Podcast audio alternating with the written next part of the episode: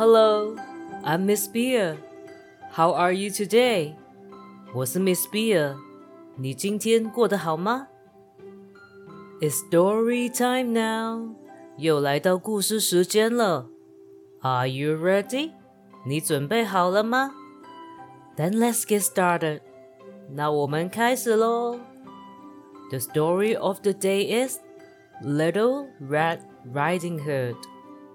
今天的故事是小红帽。Once upon a time, there lived a cute little country girl.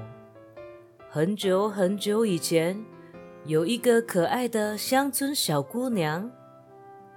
Her mother had a little red riding hood made for her. Everybody called her Little Red Riding Hood. 她妈妈帮她缝了一件红色的连帽斗篷，大家都叫她小红帽。One day, her mother said to her. 有一天，她妈妈跟她说：“Go, my dear, and see how your grandma is doing, for I hear she has been very ill.” 亲爱的，你去看看你奶奶过得怎么样？我听说她病得很严重。Little Red Riding Hood set out immediately. 小红帽立马就出发了。As she was going through the wood, she met with a wolf. He asked her where she was going. 当她穿过森林的时候，她遇到了一只狼。那只狼问她要去哪里。I'm going to see my grandmother. 我要去看我奶奶。Does she live far off? said the wolf.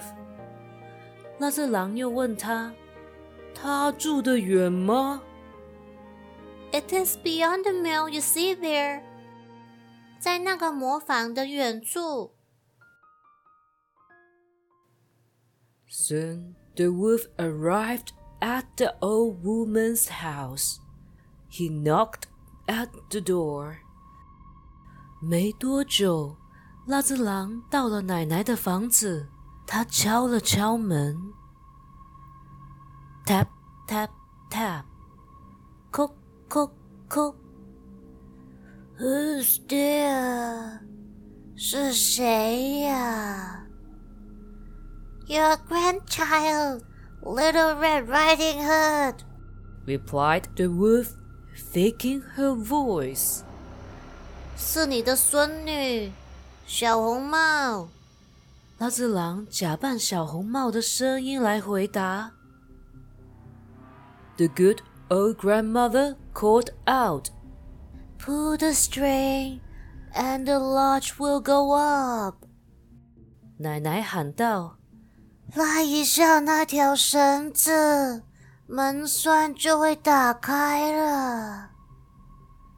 The wolf pulled the string, and the door opened and then he immediately fell upon the good old woman and ate her up in a moment. 狼拉了一下绳子，门打开了，然后他立刻扑上老奶奶，一瞬间就把老奶奶吃掉了。He then shut the door and got into the grandmother's bed, expecting Little Red Riding Hood who came some time afterwards and knocked at the door. 之后，他把门关上， 爬上老奶奶的床。她等待着小红帽。不久之后，小红帽来了。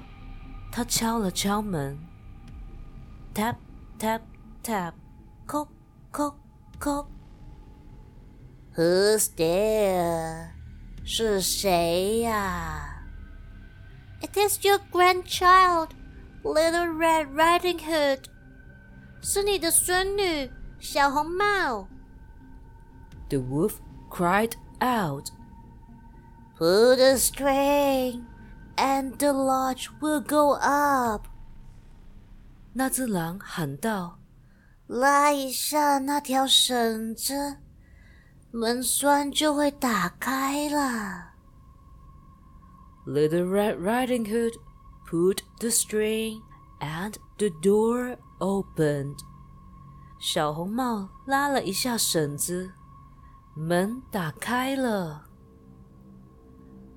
Grandmother, what big arms you have! 奶奶，你的手臂好粗哦。All the better to hug you with, my dear. 因为要好好的抱你呀，亲爱的。Grandmother, what big ears you have! 奶奶，你的耳朵好大哦。All the better to hear you with, my child. 因为要好好的听你说话呀，我的孩子。Grandmother, what big eyes you have! 奶奶，你的眼睛好大哦。 All the better to see you with my child. 因为要好好的看一下你呀，我的孩子。Grandmother, what big teeth you have got! 奶奶，你的牙齿好大哦。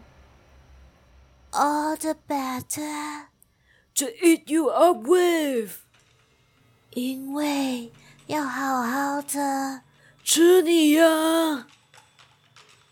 Fortunately, a hunter was passing nearby the hut. 很幸运的，有一个猎人正在经过这间小屋。He heard the wolf and recognized him right away. 猎人听到狼的声音，并立马就认出他来。He ran over to the window. 他跑到窗边。He took a good aim, and that was the end of the wolf. 他把箭对准狼，射过去，解决了那只狼。He saved the grandmother and Little Red Riding Hood. 他救了奶奶跟小红帽。And this is the story of the day. Good night. 今天的故事讲完喽， 晚安。